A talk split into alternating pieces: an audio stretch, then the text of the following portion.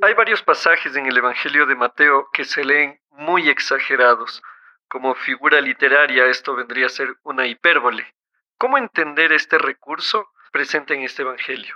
La hipérbole como expresión cultural es típica del pensamiento hebreo. Y esto vamos a verlo muy frecuentemente si leemos la Biblia atendiendo a este carácter hiperbólico del pensamiento semítico. Un libro escrito hace miles de años en diferentes culturas y países con un mensaje para hoy. Para vivirlo, necesitas entenderlo. Explora la Biblia. La primera Biblia de estudio en audio que te ayudará a profundizar más en la palabra de Dios. Expertos biblistas explican los aspectos históricos y culturales que facilitan la comprensión del texto. Explora la Biblia. Jesús inició su ministerio en Galilea, un lugar no muy querido por los judíos, y esto, sin duda, tenía un propósito. Te saluda Lloyd Ortiz, como en cada ocasión, muy contenta de conectarme a través de Explora la Biblia, la Biblia de estudio en formato podcast. Hoy, junto al doctor Alfredo Tepox, experto en traducciones bíblicas, conversaremos sobre el inicio del ministerio de Jesús y como parte de esto, el Sermón del Monte. Hemos dividido esta conversación en dos episodios, siendo este el primero. Los pasajes que analizaremos se encuentran en Mateo, desde el versículo 12 del capítulo 4 hasta el capítulo 7, versículo 29. Hablaremos de por qué Jesús inició su ministerio en Galilea. Analizaremos el significado de la palabra bienaventuranza con base a las palabras utilizadas en los textos en griego y hebreo. La importancia de los relatos presentes en el Sermón del Monte, la sal de la tierra, la luz del mundo, entre otros. ¿A qué se refiere el relato de Jesús y la ley? Y también estaremos hablando sobre la hipérbole como expresión cultural del pensamiento hebreo. Acompáñame. Interesantemente, doctor Tepos, comenzamos en este versículo cuando dice que Juan estaba preso. ¿Qué podemos argumentar sobre esto? Posiblemente, yo solamente digo posiblemente, en la mención muy eh, breve que hace el evangelista Mateo, en este caso, es hacer notar que si bien Juan ya reanuda la línea profética en Israel, su prisión podría marcar un final de un ministerio efímero. Entonces Jesús toma el momento aprovecha el momento para decir, no, no, la profecía no ha terminado, ahora voy yo. Me permito suponer esto porque la mención es muy breve y nos permite especular la razón por la cual Mateo lo introduce.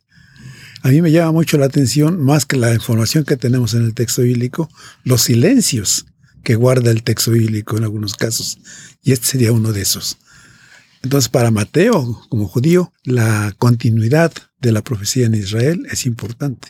Escuchemos entonces precisamente el capítulo 4 desde el versículo 12 al 25 tomando en cuenta esta introducción que hemos hecho a esta pequeña unidad temática. Y también el hecho de que eso se inicia en Galilea, que era conocida como Galilea de los Gentiles. Como recordaremos, en el siglo VIII, Asiria invadió ese territorio, el territorio de Israel del norte, y diez tribus literalmente desaparecieron de la historia.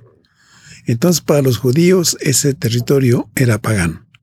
Ya no había gente de Dios allí. Y la congregación de los gentiles, que no es gentileza, amabilidad, sino que es marcar a aquellos que no son judíos, es notable. ¿Dónde justamente empieza el ministerio de Jesús? Entre los paganos, entre los no judíos. Eso me parece importante señalarlo. Muy importante de señalar. Escuchemos el texto bíblico. Jesús principia su ministerio. Cuando Jesús se enteró de que Juan estaba preso, volvió a Galilea, pero se retiró de Nazaret y se estableció en Cafarnaún, ciudad marítima en la región de Zabulón y de Neftalí para que se cumpliera lo dicho por el profeta Isaías. Tierra de Zabulón y tierra de Neftalí, camino del mar al otro lado del Jordán, Galilea de los gentiles. El pueblo asentado en tinieblas vio gran luz. A los que vivían en región de sombra de muerte les resplandeció la luz. Desde entonces Jesús comenzó a predicar y decía, Arrepiéntanse, porque el reino de los cielos se ha acercado. Mientras Jesús caminaba junto al lago de Galilea, vio a dos hermanos, Simón, llamado Pedro, y Andrés, que estaban echando la red al agua, pues eran pescadores. Jesús les dijo, Síganme y yo haré de ustedes pescadores de hombres. Ellos entonces, dejando al instante las redes, lo siguieron.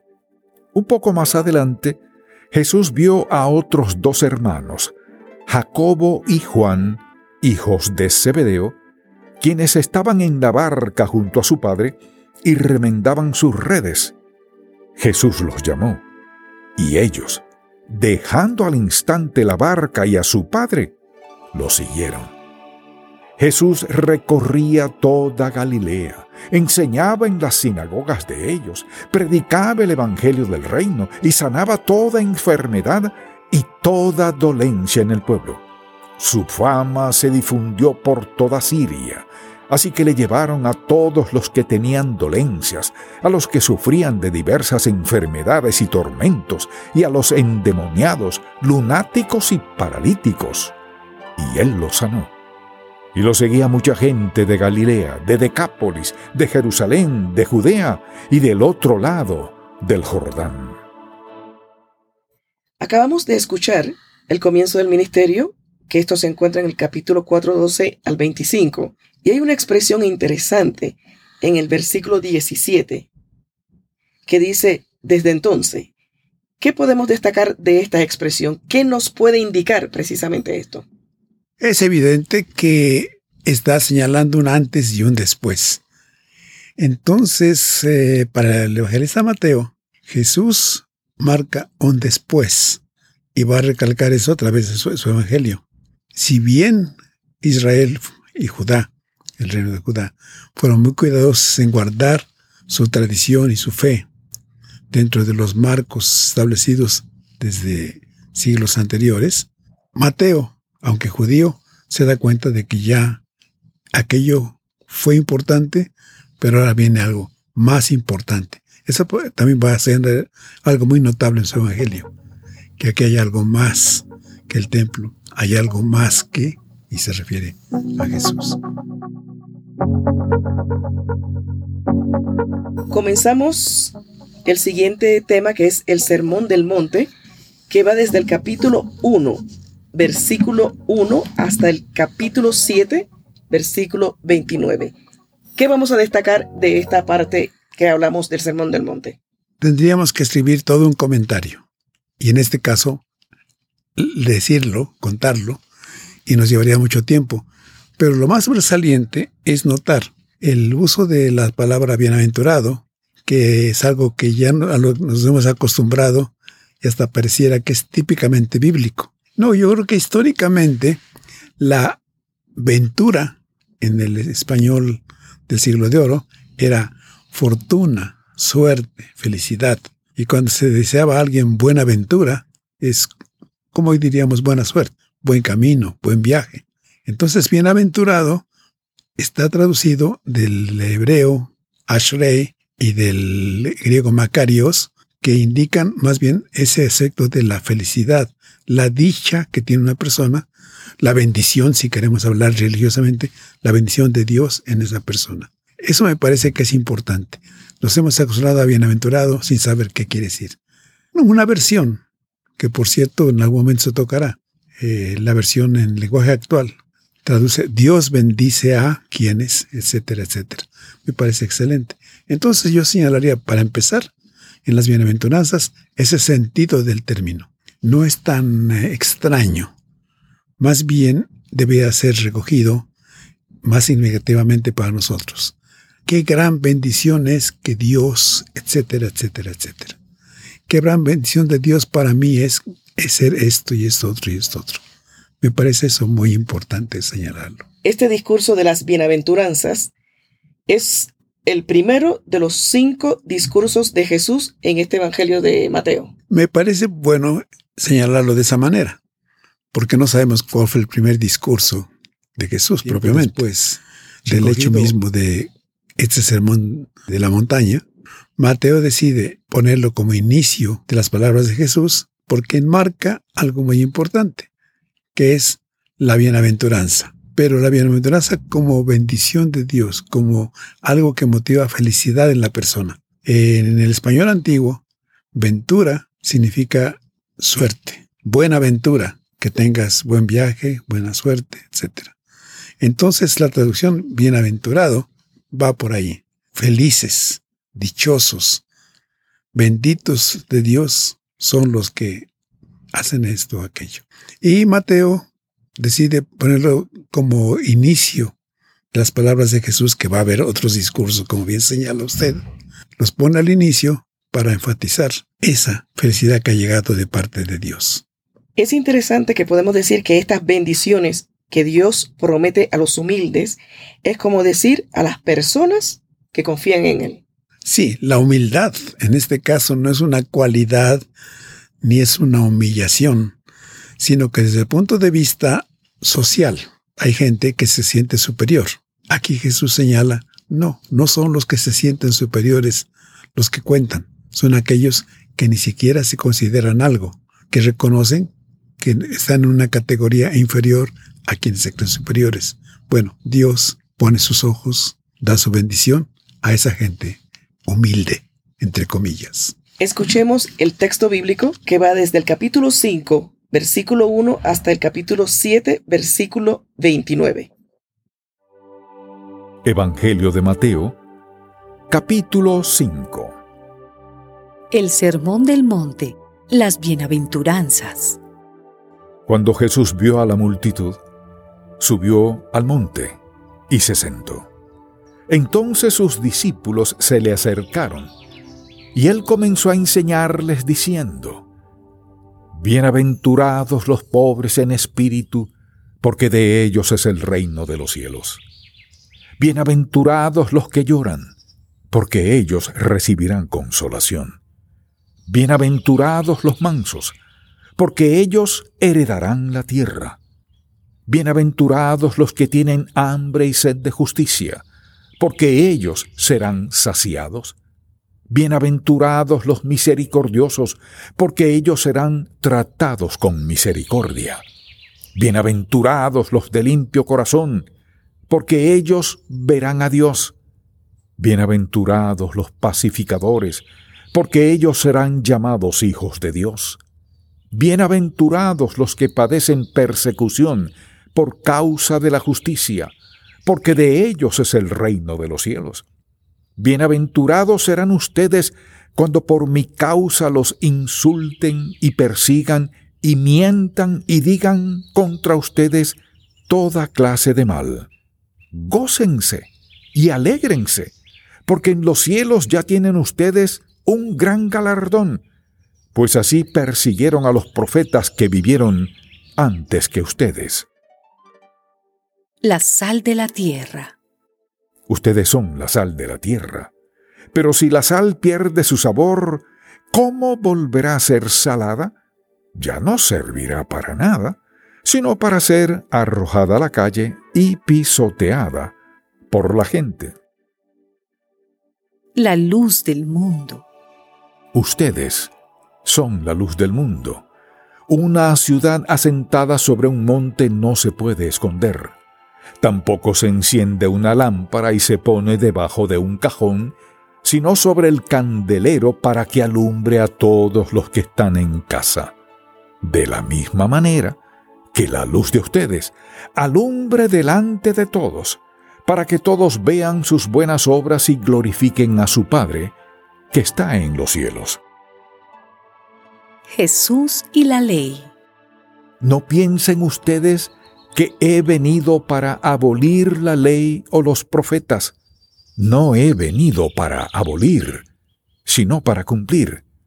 Porque de cierto les digo que mientras existan el cielo y la tierra, no pasará ni una jota, ni una tilde de la ley, hasta que todo se haya cumplido.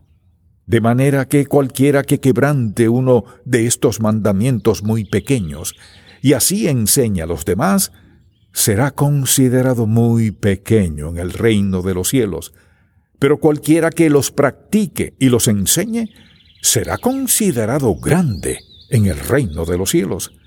Yo les digo que, si la justicia de ustedes no es mayor que la de los escribas y los fariseos, ustedes no entrarán en el reino de los cielos. Jesús y la ira. Ustedes han oído que se dijo de los antiguos, no matarás, y cualquiera que mate será culpable de juicio. Pero yo les digo que cualquiera que se enoje contra su hermano será culpable de juicio. Y cualquiera que a su hermano le diga necio será culpable ante el concilio. Y cualquiera que le diga fatuo quedará expuesto al infierno de fuego. Por tanto, si traes tu ofrenda al altar y allí te acuerdas de que tu hermano tiene algo contra ti, deja allí tu ofrenda delante del altar y ve y reconcíliate primero con tu hermano, y después de eso vuelve y presenta tu ofrenda. Ponte de acuerdo pronto con tu adversario mientras estás con él en el camino, no sea que el adversario te entregue al juez y el juez al alguacil y seas echado en la cárcel. De cierto te digo que no saldrás de allí hasta que hayas pagado el último centavo. Jesús y el adulterio. Ustedes han oído que fue dicho, no cometerás adulterio. Pero yo les digo que cualquiera que mira con deseos a una mujer, ya adulteró con ella en su corazón. Por tanto, si tu ojo derecho te hace caer en pecado, sácatelo y deshazte de él. Es mejor que se pierda uno de tus miembros y no que todo tu cuerpo sea echado al infierno. Y si tu mano derecha te hace caer en pecado, córtatela y deshazte de ella. Es mejor que se pierda uno de tus miembros y no que todo tu cuerpo sea echado al infierno. Jesús y el divorcio. También fue dicho, cualquiera que se divorcia de su mujer debe darle un certificado de divorcio pero yo les digo que el que se divorcia de su mujer a no ser por causa de fornicación, hace que ella adultere, y el que se casa con la divorciada, comete adulterio. Jesús y los juramentos. Ustedes han oído también que se dijo a los antiguos, no perjurarás, sino que cumplirás tus juramentos al Señor. Pero yo les digo, no juren en ninguna manera, ni por el cielo, porque es el trono de Dios, ni por la tierra, porque es el estrado de sus pies, ni por Jerusalén, porque es la ciudad del gran rey. No jurarás ni por tu cabeza, porque no puedes hacer blanco o negro un solo cabello tuyo. Cuando ustedes digan algo que sea sí, sí o no, no, porque lo que es más de esto proviene del mal. El amor hacia los enemigos. Ustedes han oído que fue dicho, ojo por ojo y diente por diente. Pero yo les digo, no resistan al que es malo, sino que a cualquiera que te hiera en la mejilla derecha, preséntale también la otra. Al que quiera provocarte a pleito para quitarte la túnica, déjale también la capa. Y a cualquiera que te obligue a llevar carga por una milla, ve con el dos.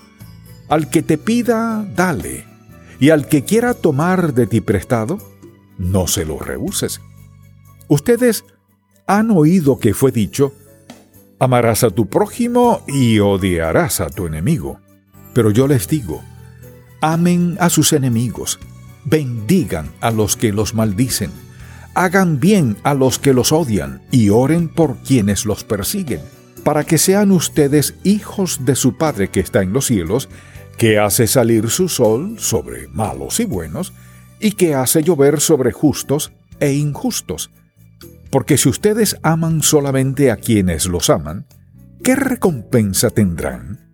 ¿Acaso no hacen lo mismo los cobradores de impuestos?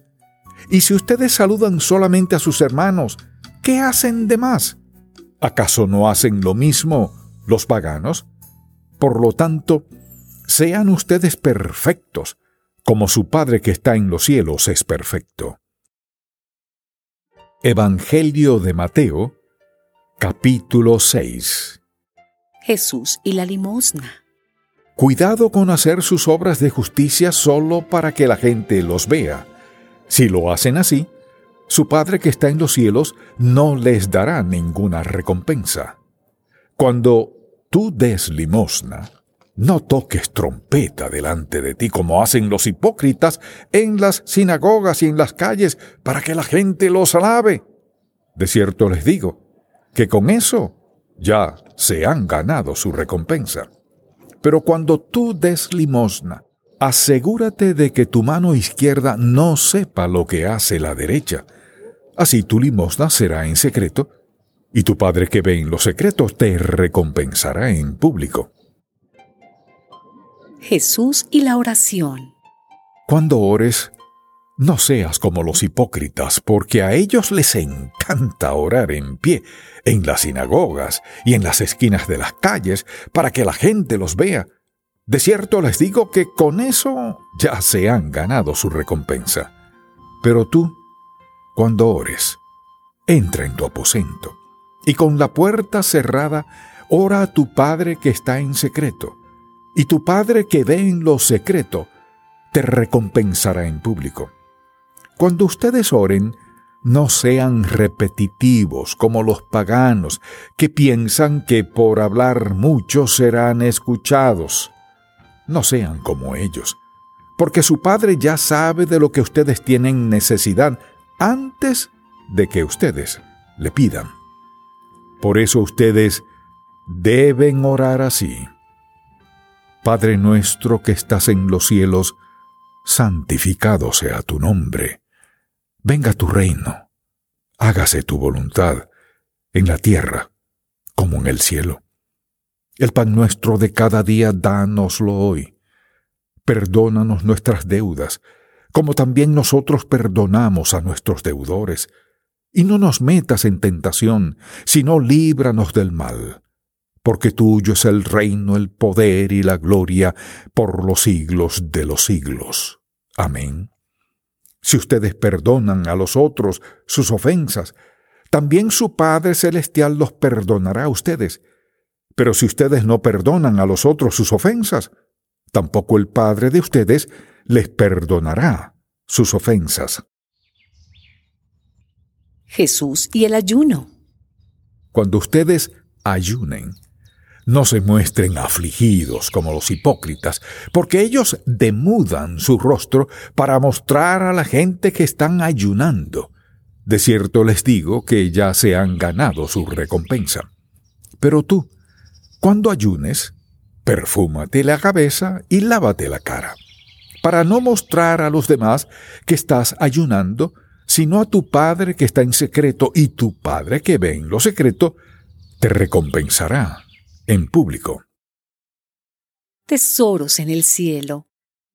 No acumulen ustedes tesoros en la tierra, donde la polilla y el óxido corroen y donde los ladrones minan y hurtan. Por el contrario, acumulen tesoros en el cielo, donde ni la polilla ni el óxido corroen y donde los ladrones no minan ni hurtan. Pues donde esté tu tesoro, allí estará también tu corazón. La lámpara del cuerpo.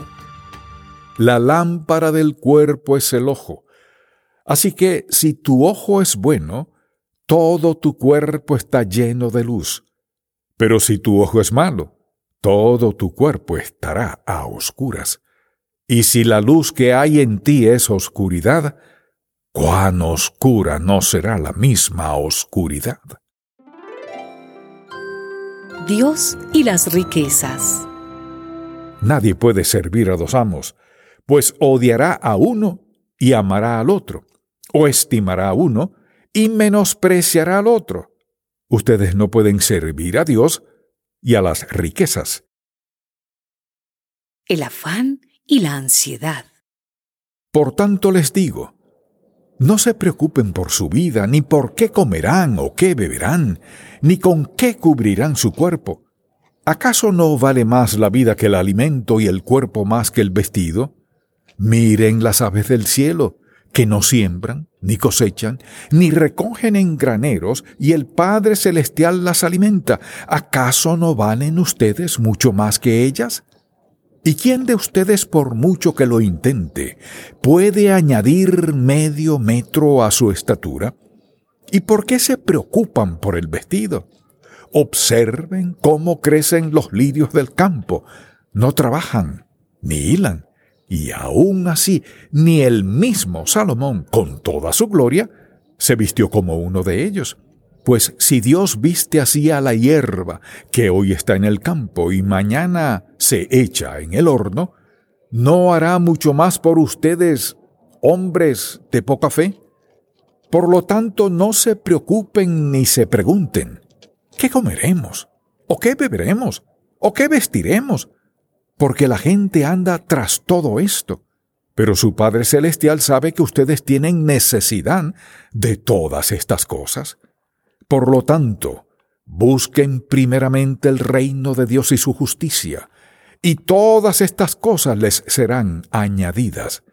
Así que, no se preocupen por el día de mañana, porque el día de mañana traerá sus propias preocupaciones. Ya bastante tiene cada día con su propio mal. Evangelio de Mateo, capítulo 7 el juzgar a los demás. No juzguen para que no sean juzgados, porque con el juicio con que ustedes juzguen, serán juzgados, y con la medida con que miden, serán medidos. Porque miras la paja que está en el ojo de tu hermano, y no miras la viga que está en tu propio ojo? ¿Cómo dirás a tu hermano, déjame sacar la paja de tu ojo, cuando tienes una viga en el tuyo? Hipócrita, saca primero la viga de tu propio ojo, y entonces verás bien para sacar la paja del ojo de tu hermano. No den ustedes lo santo a los perros, ni echen sus perlas delante de los cerdos, no sea que las pisoteen y se vuelvan contra ustedes y los despedacen. La oración y la regla de oro. Pidan y se les dará. Busquen y encontrarán, llamen y se les abrirá. Porque todo aquel que pide recibe y el que busca encuentra y al que llama se le abre. ¿Quién de ustedes, si su hijo le pide pan, le da una piedra? ¿O si le pide un pescado, le da una serpiente? Pues si ustedes, que son malos, saben dar cosas buenas a sus hijos, cuánto más su Padre que está en los cielos dará buenas cosas a los que le pidan. Así que, todo lo que quieran que la gente haga con ustedes, eso mismo hagan ustedes con ellos, porque en esto se resumen la ley y los profetas. La puerta estrecha. Entren por la puerta estrecha porque ancha es la puerta y espacioso el camino que lleva a la perdición, y muchos son los que entran por ella, pero estrecha es la puerta y angosto el camino que lleva a la vida, y pocos son los que la encuentran. Según el árbol es el fruto. Cuídense de los falsos profetas, que vienen a ustedes disfrazados de ovejas, pero por dentro son lobos rapaces. Ustedes los conocerán por sus frutos, pues no se recogen uvas de los espinos, ni higos de los abrojos. Del mismo modo, todo buen árbol da buenos frutos, pero el árbol malo da frutos malos. El buen árbol no puede dar frutos malos, ni el árbol malo dar frutos buenos. Todo árbol que no da buen fruto es cortado y echado en el fuego. Así que ustedes los conocerán por sus frutos. Jesús conoce a los suyos. No todo el que me dice, Señor, Señor, entrará en el reino de los cielos, sino el que hace la voluntad de mi Padre que está en los cielos. En aquel día muchos me dirán, Señor, Señor, no profetizamos en tu nombre, y en tu nombre echamos fuera demonios, y en tu nombre hicimos muchos milagros. Pero yo les diré claramente, nunca los conocí. Apártense de mí, obreros de la maldad. Los dos cimientos. A cualquiera que me oye estas palabras y las pone en práctica, los compararé a un hombre prudente que edificó su casa sobre la roca. Cayó la lluvia, vinieron los ríos y soplaron los vientos y azotaron aquella casa, pero ésta no se vino abajo porque estaba fundada sobre la roca. Por otro lado, a cualquiera que me oye estas palabras y no las pone en práctica, lo compararé a un hombre insensato que edificó su casa sobre la arena. Cayó la lluvia, vinieron los ríos y soplaron los vientos y azotaron aquella casa. Y ésta se vino abajo, y su ruina fue estrepitosa. Cuando Jesús terminó de hablar, la gente se admiraba de su enseñanza, porque les enseñaba como quien tiene autoridad y no como sus escribas. Acabamos de escuchar este precioso segmento de las Escrituras en Mateo capítulo 5, 1 a capítulo 7, versículo 29. En esta parte escuchamos varias cosas muy interesantes. Por ejemplo, la sal de la tierra, la luz del mundo, Jesús y la ley, Jesús y la ira, Jesús y el adulterio. Hacemos una pausa para que usted nos diga sus comentarios sobre esto que acabo de mencionar. Se ha dicho mucho acerca del significado de sal de la tierra aplicado a las personas, en este caso a nosotros. No voy a repetir esto mismo, pero sí quisiera ser un poco literalista, si me permiten, y simplemente diría que Jesús está hablándonos a nosotros en el sentido muy literal del término, ser el sabor, lo que da sabor a este mundo, que no es poca cosa un mundo deshumanizado, un mundo desabrido, un mundo apático, un mundo sin esperanza, y de pronto viene gente en el nombre de Jesús a darle sabor a la tierra. En cuanto a la luz del mundo, también es muy significativo. Para los judíos, para la comunidad judía, la luz es Dios. Entonces, donde hay luz, ahí está Dios presente. Si Jesús nos pasa esta responsabilidad a nosotros de ser luz del mundo, de hecho lo que está diciendo es, dense cuenta que ustedes son la luz del mundo.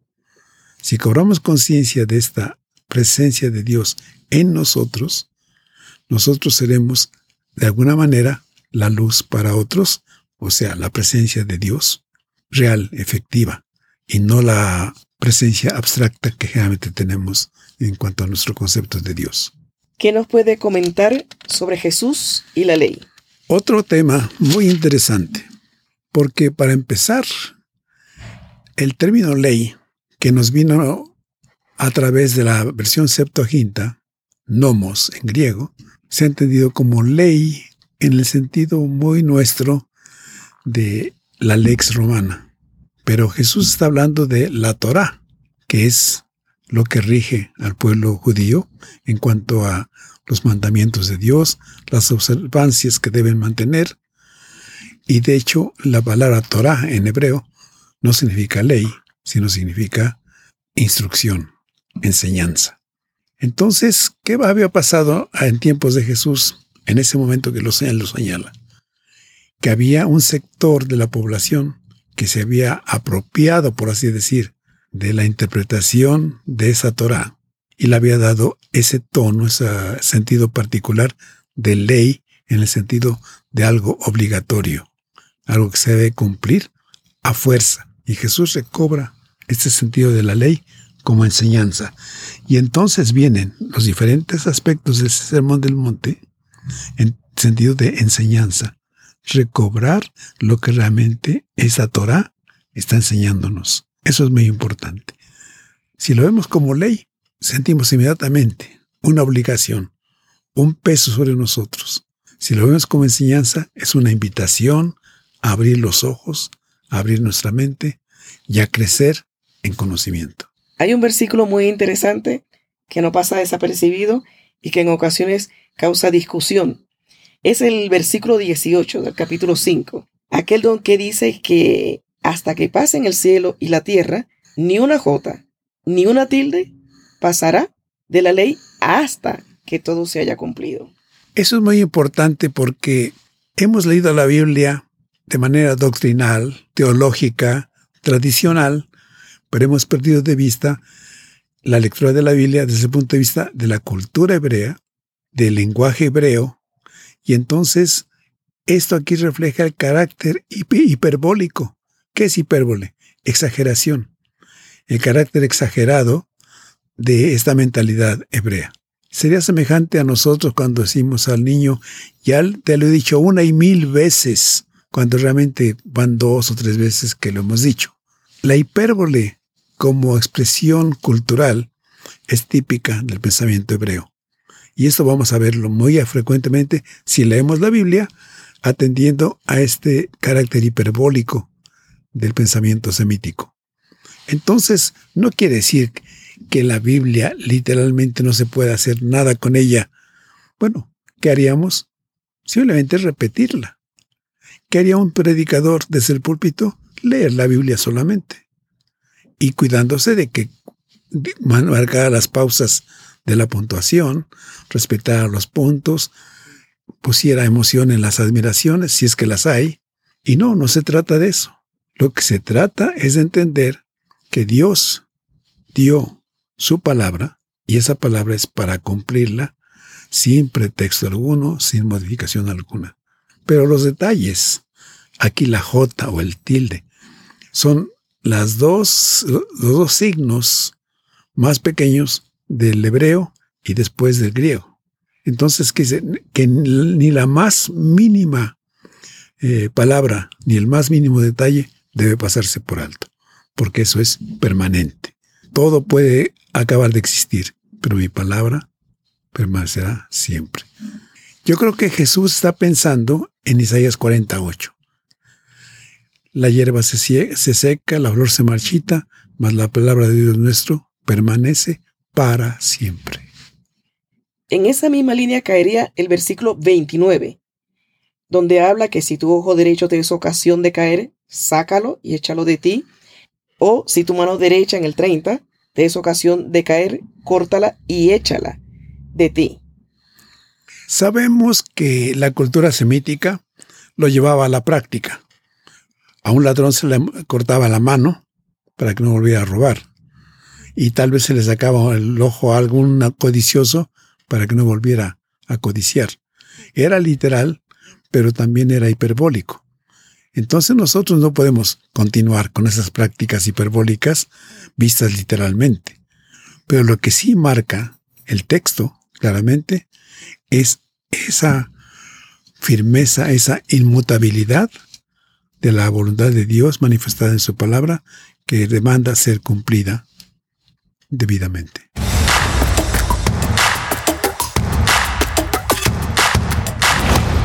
Muchas gracias, doctor Alfredo Tepox, por acompañarnos en este episodio y le recordamos a nuestros oyentes que hay otros detalles que puede conseguir en la Reina Valera Contemporánea, edición de estudio, en su formato impreso. Gracias por escucharnos y hasta el próximo episodio que tendremos con ustedes.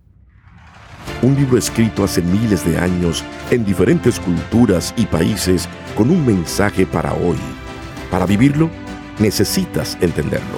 Explora la Biblia.